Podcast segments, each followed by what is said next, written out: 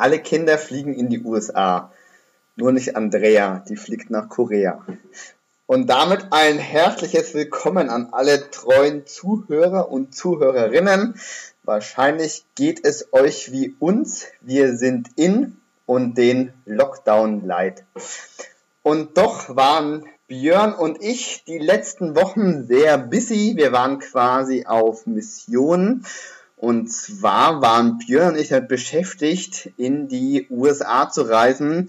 Vor allem waren wir in Pennsylvania, in Georgia und in Michigan. Wisconsin waren wir auch noch. Das ist richtig. Und dort haben wir das getan, was wir als äh, Theologen wahrscheinlich am besten können, nämlich ja. irgendwas zusammenschreiben und mit gezielter Rhetorik in der, äh, Leute in eine andere Richtung führen. Ähm, und gleichzeitig haben wir auch den ein oder anderen Wahlzettel äh, nebenbei noch äh, verschwinden lassen und verbrannt. Äh, und auch verbrennen ist ja bekanntlich was, was Christen ganz gut können. Ähm, und gleichzeitig äh, haben wir auch gemerkt, dass die Folge oder unsere Folge Alles war, ich schwöre, aktueller ist denn je. Ähm, wie auch immer, auf jeden Fall. Wir sind back, back im Business, back in euren Ohren. Und wir freuen uns, dass du heute wieder eingeschaltet hast zu einer neuen Folge des neuesten Scheiß. Und deswegen am Anfang die altbekannte Frage an dich, liebster Björn. Ja. Wer könnte potenziell für den heutigen Scheiß verantwortlich sein? Also, diese Folge wurde potenziell ermöglicht von keinem anderen als Wladimir Putin, der Kreml äh, hat auch hat hat auch hier seine Finger im Spiel. Ähm, vielen Dank für, ich weiß gar nicht, was für, was für Geld haben die da? Genug. Gen genug.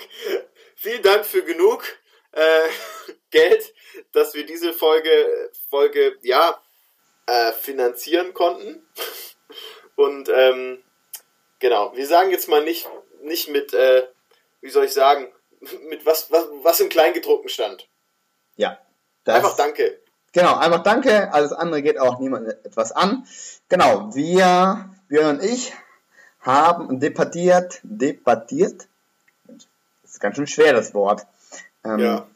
Auf äh, Fränkisch ist das ein bisschen leichter. Wir haben debattiert. Ähm, auf jeden Fall, äh, worum es in der heutigen Folge geht, beziehungsweise wie wir sie übertiteln könnten. Und die für mich immer noch am, beste, am besten klingende Möglichkeit ist äh, die Frage, ist die Partei der bibeltreuen Christen alternativlos? Björn, worum geht es heute genau? Was verbirgt sich hinter diesem Titel? Ja, wir würden heute gerne über euch, äh, mit euch. Wir würden gerne über euch reden, über eure kleinen Geheimnisse, was ihr so wählt. Nee, tatsächlich würden wir gerne über Wahlen reden. Ähm, ja, vor wenigen Tagen ähm, ist die US-Wahl äh, zu Ende gegangen, beziehungsweise es gibt ja Menschen, die sagen, sie hält auch noch an. Ähm, genau, aber in den USA wurde gewählt, nächstes Jahr wird in Deutschland gewählt. Und gerade haben wir keine Wahl, zu Hause zu bleiben. Also es ist ein wahlreiche, wahlreiche Tage und Monate und Jahre, die jetzt vor uns und hinter uns liegen. Wir würden gerne genau, und auch äh, du als Zuhörer und Zuhörerin, wenn du Christ bist, äh, du hast die Wahl. Äh, alle haben die Wahl, äh, außer Jona, der hatte den großen Fisch. und ums Wählen, um die Wahl soll es heute irgendwie gehen. Ähm, sorry fürs Unterbrechen, Björn, aber genau, eine Sache, die ja irgendwie sich immer wieder durchzog, zieht, ähm, oder immer wieder immer ein Thema ist, zumindest bei der US-Wahl, ist, dass äh, viele gläubige Menschen Trump wählen, vor allem viele aus dem evangelikalen Lager. So ist es. Tatsächlich wurde das auch in den, ähm, ja, in den also in den offiziellen Medien, also in der Fake News. Nee, also es wurde quasi, ich glaube sogar in, den Tagesschau, in, in der Tagesschau wurde das genannt, äh, auf jeden Fall in der Tagesschau-App äh, wurde, als die Wählergruppen Trumps analysiert wurden, wurden die als eine der wichtigsten äh, genannt. Also die Evangelika weißen Evangelikalen in Amerika sind eine der wichtigsten Wählergruppen Trumps und waren es auch diese Wahl. Und jetzt kann man darüber ja ganz viel sprechen. Was ist eigentlich evangelikal? Was verbirgt sich dahinter? Ähm, ganz oft fällt das zumindest auch in Deutschland äh, in demselben Satz wie das Wort fundamentalistisch. Ist das eigentlich das gleiche oder dasselbe oder was unterschiedliches? Darüber wollen wir uns ehrlich gesagt nicht unterhalten, sondern darüber äh, ähm, zu dieser Frage oder es gibt eine äh, Podcast-Folge, die sich damit unter anderem beschäftigt. Und zwar ist das die Folge 4 von dem Podcaster Jens Stangenberg aus seinem aktuellen Podcast Bibelfundamentalismus. Und in der Folge 4 bequatscht er unter anderem die Frage, wo ähm, gibt es einen Unterschied? Und wenn ja, wo ist er zwischen evangelikal und fundamentalistisch? Das heißt, das werden wir uns sparen. Ähm, man könnte darüber reden, ähm, wie so die geschichtliche Entwicklung der Evangelikalen ist. Aber auch das passiert äh, in der Folge von Jens Stangenberg. Und es gibt auch noch eine andere Podcast-Folge, und zwar von dem Podcast Das Wort und das Fleisch. Um, und die Folge mit dem Titel Die christliche Rechte, die Folge beschäftigt sich auch mit der geschichtlichen Entwicklung der Evangelikalen ähm, weltweit, aber vor allem in Amerika. Ähm, und das Interessante ist, dass ähm, beide Podcastler und in beiden Folgen von ein und demselben Buch gesprochen wird. Und zwar ein Buch, was erst dieses Jahr 2020 erschienen ist. Und zwar heißt das Am Scheideweg Amerikas Christen und die Demokratie vor und nach Trump. Ich habe das Buch nicht gelesen, ich weiß nicht, was drin steht, aber es wurde jetzt in, in zwei unabhängigen äh, Quellen von in zwei unterschiedlichen Podcasts immer angesprochen und auch daraus zitiert und ich fand es doch recht spannend und vielleicht werden wir auch mal, wenn wir das Buch irgendwann mal einmal gelesen haben, es entweder in dieser Folge oder in einer anderen Folge aufnehmen und vielleicht auch empfehlen können. Aber genau, die Frage ist ja trotzdem auch irgendwie, ähm, ja, warum wählen, ähm, zumindest laut diesem Buch, was ich gerade eben einmal erwähnt habe, ähm, 80 Prozent der evangelikalen weißen Christen in Amerika Trump. Und ähm, ganz oft ist ja so, die Sachen, wie in Amerika sind, die passieren auch irgendwann in Deutschland. Und von daher ne, nicht. Ist, äh, ist halt die Frage so, ne? Ähm, passiert das auch?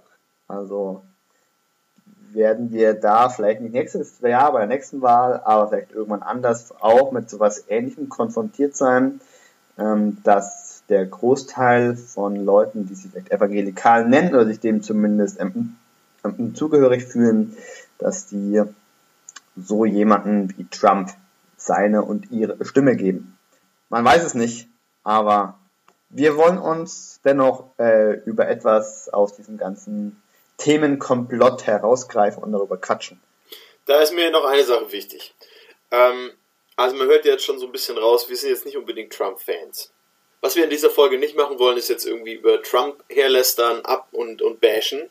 Ich, genau, und ich finde auch, dass irgendwie wichtig ist, äh, hervorzuheben, wir haben schon auch als Deutsche, denke ich, einen auch gefärbten Blick auf, auf Trump, der, der durch auch eine bestimmte Medienbrille ähm, vielleicht auch ein bisschen verzerrt ist wäre auf jeden Fall spannend, ähm, sich damit auch nochmal genauer auseinanderzusetzen. Damit will ich jetzt überhaupt nichts legitimieren, was Trump irgendwie tut. Äh, genau, ich finde da sehr vieles problematisch. Genau, aber eine eigene Auseinandersetzung mit Trump, die bedürfte nochmal mehr Raum und mehr Sensibilität. Das wollen wir jetzt nicht machen, sondern genau, wir wollen über die Frage reden, warum gibt es Evangelikale, die Trump unterstützen? Und was ist deren Hauptargument? Tim, du bist doch so super schlau informiert, hast dir zwei Podcasts und indirekt ein Buch äh, angehört. Und ähm, ja, schieß doch mal los. Warum wählen die den? Ja, also es gibt da verschiedene Lager oder verschiedene Stimmen. Ähm, es gibt einmal Evangelikale, die einfach ganz klar glauben, dass Trump die beste Lösung ist. Ähm, mhm. Also die einmal sagen, jo, äh, genau das, was er sagt, was er auf der Agenda hat, das ist großartig. Dann Bisschen ähnlich zu dem ähm, gibt es einfach Leute, die einen starken Vergleich anstellen zu, zu Kyros, äh, also zu der Figur aus dem Alten Testament rund ums Volk Israel. Ähm, die also, ja, ja, ja, ja, die also quasi sagen, ja, das ist jemand, der ist von Gott eingesetzt und der ist ähm, ja, Gottes Werkzeug und Gott hat damit eine Absicht. Ähm, und deswegen wähle ich den. okay, aber die würden sagen quasi, also die sind sich sicher, er ist von Gott eingesetzt und beiden nicht, quasi. Ja, genau. Ist ja krass. Okay. Ähm, also das ist natürlich sehr, sehr ähm, ja, stark vereinfacht und wahrscheinlich ist es natürlich in der, in, in der Realität nochmal so ein bisschen komplexer. komplexer. Ähm, genau, okay. was ähm, auf jeden Fall in dem Podcast von den, ja, was aus dem Podcast Das Wort und das Fleisch, so heißt der Podcast, und in der Folge die christliche Rechte, was da ab Minute 54 ungefähr dann immer gesagt wird. Ähm, das ist so geil. Die, die Fakten hast du auswendig gelernt. Vielleicht. ähm, naja, auf jeden Fall. Ähm, Wie immer, gut vorbereitet, der Tim. So ist es. Ähm, auf jeden Fall, da wird gesagt, also da bezieht sich Thorsten Dietz, der in diesem Podcast spricht, bezieht sich eben auf den Autor Gorski, also sozusagen der Autor von dem Buch Am Scheideweg. Und der schreibt eben, dass äh, über 80 Prozent der weißen Evangelikalen Trump-Wähler sind. Ähm, und diese über 80 Prozent lassen sich in zwei Lager aufteilen.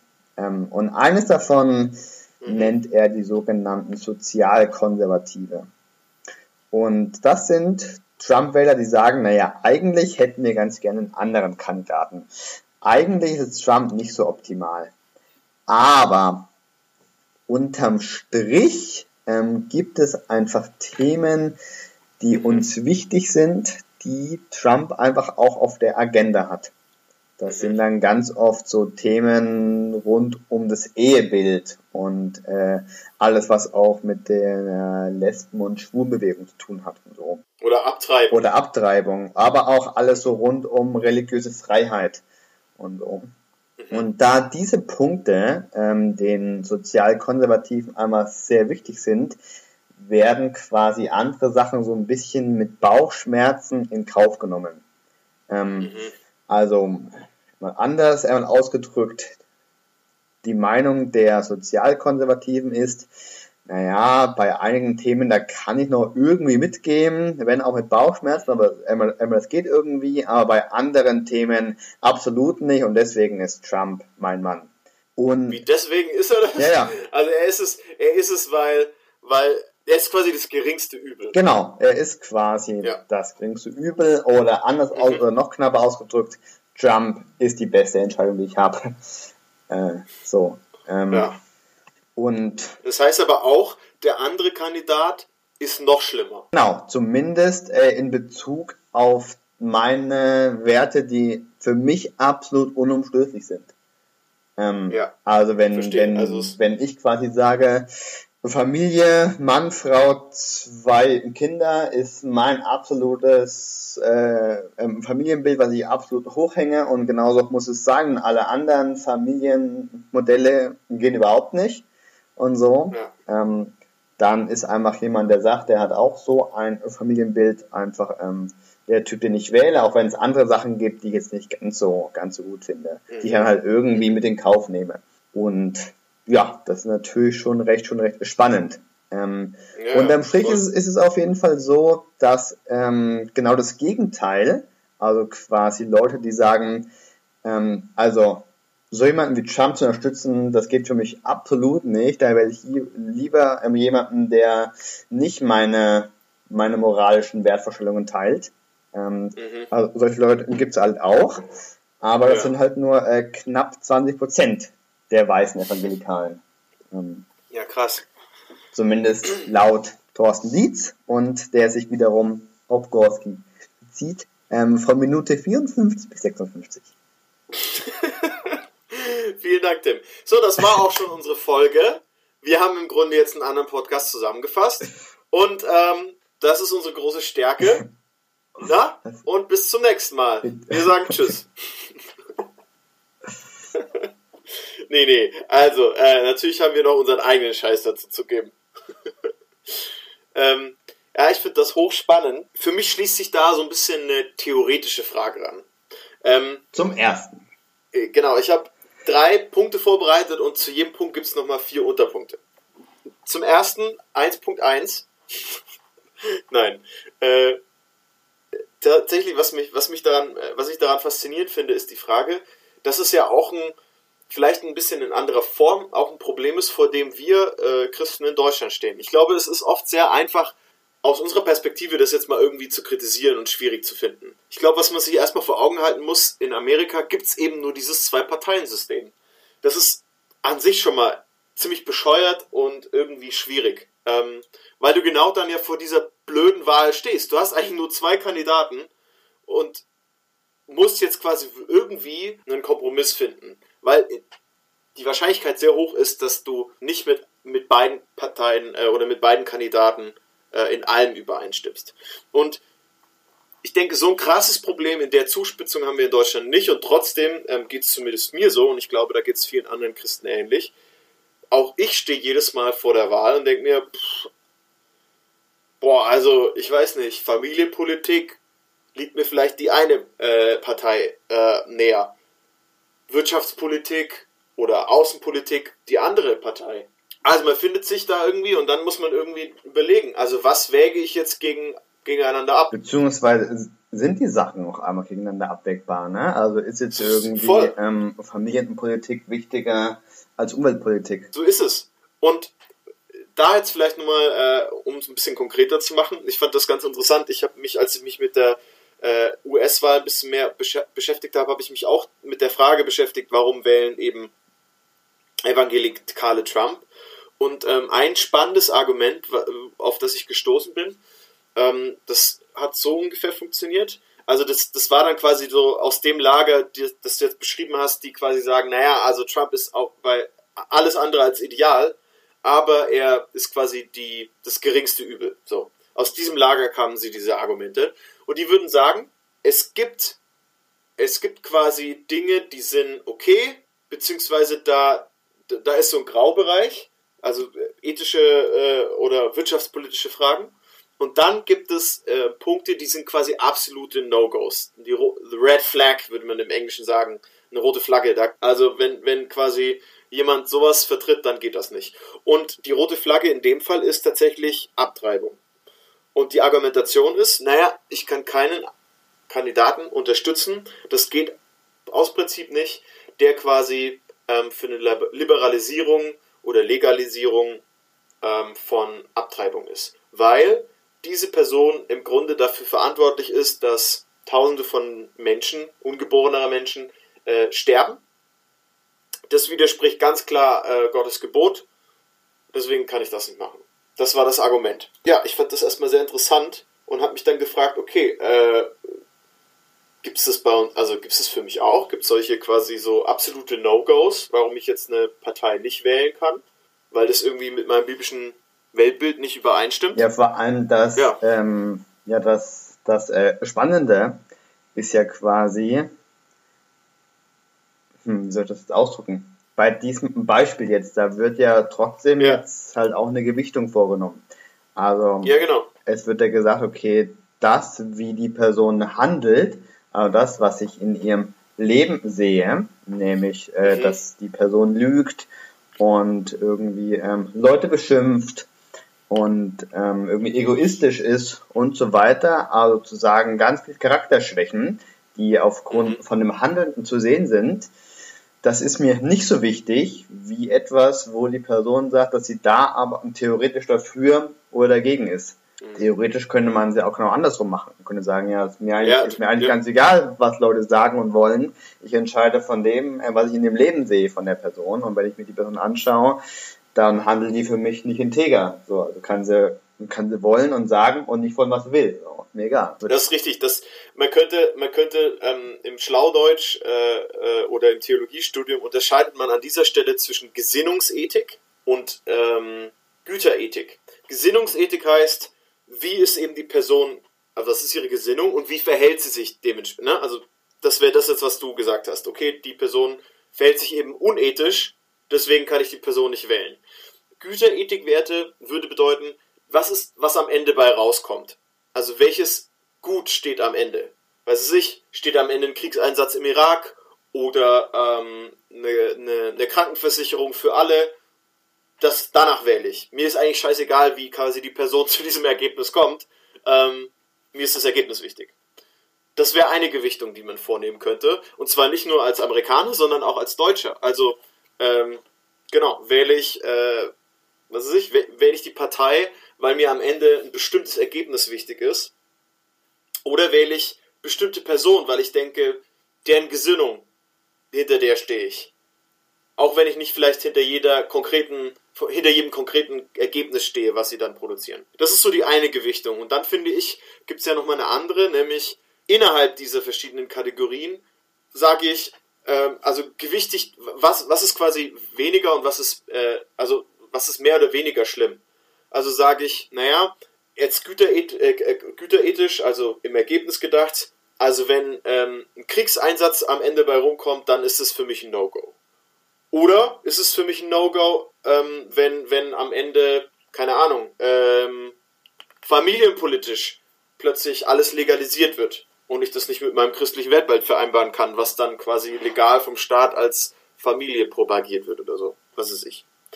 Verstehst du, was ich meine? Also das, das, ja. das eine wären so kategoriale Sachen und das andere wäre nochmal innerhalb der Kategorien gewichtig das eine stärker oder schwächer. Ja, auf jeden Fall. Sehr, sehr spannend. Und ja, also wie du auch selber sagst und wie wir auch eingangs so ein bisschen ähm, spaßeshalber formuliert haben, ähm, ich glaube, wir werden vor einer ähnlichen Frage stehen. Oder wir werden immer wieder vor einer ähnlichen Frage stehen. Nämlich, okay, bei der Partei, ähm, ähm, da gefällt mir das, aber mit dem kann ich eigentlich nicht mit. Und bei der Partei äh, finde ich das eigentlich nicht so gut. Ähm, aber dann muss ich irgendwie abwägen. Dann muss ich mich irgendwie entscheiden. Und so nach welchen Maßstäben mache ich das? Ähm, nach welchen Richtlinien oder ja, was gewichtig wie? Ähm, und ich denke, wir werden heute das nicht bis ins allerletzte ergründen können. Äh, das haben wir auch nicht vor. Wir werden da, denke ich, eine zweite Folge zu aufnehmen ähm, wo wir da nochmal an einige Punkten, also nochmal ein bisschen weiter in die Tiefe gehen. Aber ich würde jetzt am Ende dieser Episode nochmal einen, einen Punkt davon rausgreifen. Und zwar, was mir aufgefallen ist, als ich das Thema mit einem Kumpel letztens so ein bisschen diskutiert habe, ähm, das fand ich, fand ich da irgendwie nochmal bemerkenswert. Eine Sache, die, die, die glaube ich, in, ähm, oder wo man bei solchen, bei solchen Entscheidungen aufpassen muss, ist die folgende, dass man ähm, dass man nicht mit so Plakativen arbeitet. Ich glaube, dass das, das kann man auch bei der Trump-Wahl beobachten, ähm, oder nicht bei der Trump-Wahl, bei der US-Wahl, aber auch wie Trump äh, jetzt vor vier Jahren äh, in sein Amt gekommen ist. Äh, und das kann man auch hier in Europa beobachten, dass es immer populistischer wird, ähm, unsere, unsere Demokratien dass es äh, Parteien gibt, die auftreten mit sehr einfachen ähm, Antworten und Lösungsvorschlägen, beziehungsweise oft auch mit so Schwarz-Weiß-Bildern arbeiten. Und ähm, diese Schwarz-Weiß-Bilder, die, die, die verschärfen natürlich dann nochmal so eine Entscheidung auch. Ne? Also entweder bist du für mich oh, ähm, oder es droht die Apokalypse. so ungefähr. Ähm, und ich glaube, dass man erstmal, äh, dass das eine wichtige Sache ist, dass wir als Christen eine Aufgabe haben, nicht, nicht darauf reinzufallen oder im, im, im schlimmsten Fall, dass diese Schwarz-Weiß-Dynamik ähm, noch irgendwie religiös zu über, überfrachten, ne? gibt es ja auch, ja. Ähm, sondern dass wir es uns, ja, dass wir uns die Mühe machen, genauer hinzuhören und zu gucken, wie komplex ist das eigentlich wirklich. Und ähm, ja, sich dann auch die Frage zu stellen, also ist es wirklich so eine einfache Entscheidung zwischen, das ist ein No-Go-Ding und ähm, das andere ist, ist okay, weil im Grunde kann ich da eigentlich die Folgen nicht absehen. Ähm, also ich glaube, dass man, dass man aufpassen muss, nicht bestimmte Sachen, zum Beispiel wie die Abtreibungsfrage, so hoch zu hängen, weil die irgendwie so klar ist oder vermeintlich klar ist, dass quasi alle anderen politischen Fragen ähm, hinten runterfallen sondern ich glaube, wenn man so eine Abwägung macht, dann muss man sie auch wirklich äh, in ihrer Komplexität äh, quasi treffen, diese Entscheidung. Und ich glaube, das ist das, was, was ich beobachte, dass es vielen, glaube ich, auch zu anstrengend ist. Ähm, dass man sich eigentlich gar nicht auf diese komplexen Fragen einlässt. Ähm, und ehrlich, ich finde das auch nicht so einfach. Ich meine, vor der Wahl steht man auch immer wieder und da denkt man sich, oh, jetzt mache ich einfach den Wahlomat und dann ist gut, so ungefähr. Ähm, der Klassiker. Aber das, der Klassiker. aber das kann ja nicht. Seite vor der Wahl, wahlomat.de. Das wäre es doch eigentlich. Eigentlich bräuchten wir so eine christliche Version für ein Wahlomat, ne?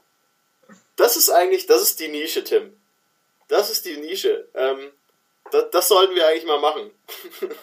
Ihr dürft gespannt sein, liebe Zuhörer und Zuhörerinnen, was euch nächstes Jahr erwartet. Sponsored by Holy Shit. Wie heißt dann Deus Vult? Genau. Deus Vult, der göttliche Valomat. Das ist super. Das ist super. In Zusammenarbeit mit dem Vatikan. Das wird klasse. Ich glaube, wir müssen, ich glaube, wir müssen Deus Vult erklären, Björn. Okay, Deus Vult äh, heißt Gott will es und das war, ähm, es ist jetzt echt ein bisschen böse, aber die, ähm, das war im Grunde der, der, die Legitimation der Kreuzzüge. Also der Papst, ich glaube Leo, der noch war, noch wie vielste. Nicht zu verwechseln mit Leo Bigger. Stimmt. Nicht, nicht Papst Leo Bigger. Alle ICF-Zuhörer, die wir haben, wir wollen jetzt, wir wollen euch nicht, wir wollen nicht zu nahe treten und euren Heiligen irgendwie. Also bitte keine Anschläge. Wir haben keine Karikatur gemacht. Versprochen. oh, naja, äh, nee, also, genau, auf jeden Fall der damalige Papst ähm, hat das un unter anderem in seiner berühmten Rede ähm, zum Ausruf des ersten Kreuzzugs von sich gegeben, dass Gott das will. Und ähm, deswegen heißt unser Wahlomat Deus Vult. naja, wie auch immer. Also ich glaube, dass das zumindest schon mal eine Sache ist, dass wir Christen, ich glaube, dass wir eben es uns, dass, ja, dass wir es uns, dass wir uns der Komplexität der Sache annehmen. Ich glaube, dazu sind wir herausgefordert. Und nicht, und ich glaube, das ist eine große Versuchung, irgendwie dann ähm, auf unseren Lieblingsprediger hören, der uns den einen oder anderen empfiehlt und dann wird das schon passen. Ich glaube, das ist eine große Gefahr. Ja, an, dieser, glaube, an dieser Stelle möchte ich mich auch nochmal ganz kurz einklinken. Also ich will jetzt kein neues, kein neues Fass aufmachen. Ähm, zumindest, Aber. Genau, zumindest nicht, wenn wir eigentlich schon äh, hart in den Ziel geraten sind. Aber das passt trotzdem ganz gut dazu. Also ich möchte uns da auch einfach dazu ermutigen und herausfordern, nicht vorschnell billige biblische einmal Antworten zu geben, nach dem Motto, ja, so und so ist es jetzt, ist ja ganz, ganz klar, steht ja da. Sondern auch die Bibel an sich äh, ist ja wesentlich komplexer, als dass ich jetzt sagen könnte, na, hier steht's und, und deswegen ähm, geht das gar nicht, sondern da auch einfach ähm, in dem ganzen Prozess ähm, sich intensiv Zeit zu nehmen ein Thema auch ähm, ja, theologisch zu bearbeiten mit mehr als nur einer Bibelstelle. Ja. Oder ähm, sich überlegen, ist das wirklich eine Bibelstelle, die ich jetzt sinnvoll auf das Ganze anwenden kann? Genau. Ja, das ist sicher auch nicht verkehrt. Also ich meine, wenn es jetzt irgendwie ähm, ja, darum geht, äh, sollten sich nicht eigentlich alle Christen, weil sie ja den Auftrag haben, die Schöpfung zu bewahren, jetzt ähm, halt vegetarisch ernähren, um man zu sagen, nee, weil das Wort wurde Fleisch, dann ist da jetzt so ein bisschen die falsche Argumentation. Schwierig, schwierig. Wobei natürlich schon die Frage dann ist, was machen Vegetarier beim Abendmahl? Das ist natürlich richtig, vor, aber diese vor, Frage können wir ja heute nicht mehr. vor allem katholische Vegetarier. Freut euch auf die nächste Folge äh, oder auf die nächsten Folgen, ähm, wenn sich Holy Shit wieder den gerichtlich relevanten Fragen widmet. Ach, schön. Und das wäre das wär, das wär eigentlich echt mal ein lustiger Gag so. So beim, beim, beim katholischen Abend mal so eine Vegetar Schlange für Vegetarier. ja. Gut. Wir schweifen ab. ähm, ja. Vielen Dank fürs Zuhören und ja, nicht vergessen, ihr habt die Wahl. Ihr habt die Wahl, beziehungsweise für das nächste Mal habt ihr keine Wahl, ihr schaltet einfach wieder ein. Ähm, wir, uns ist bewusst, im Grunde haben wir jetzt eigentlich nicht wirklich viel gesagt. Wir haben einfach um den heißen Brei herumgeredet und euch keine schönen, klaren Antworten gegeben. Aber genau das war unsere Absicht. Wir wollten euch zum Nachdenken anregen. Also macht das, denkt drüber nach, ne? Und nächstes Mal äh, gibt es dann wirklich die klaren Antworten. In diesem Sinne, Peace out, wir sind raus. Peace out, wir sind raus.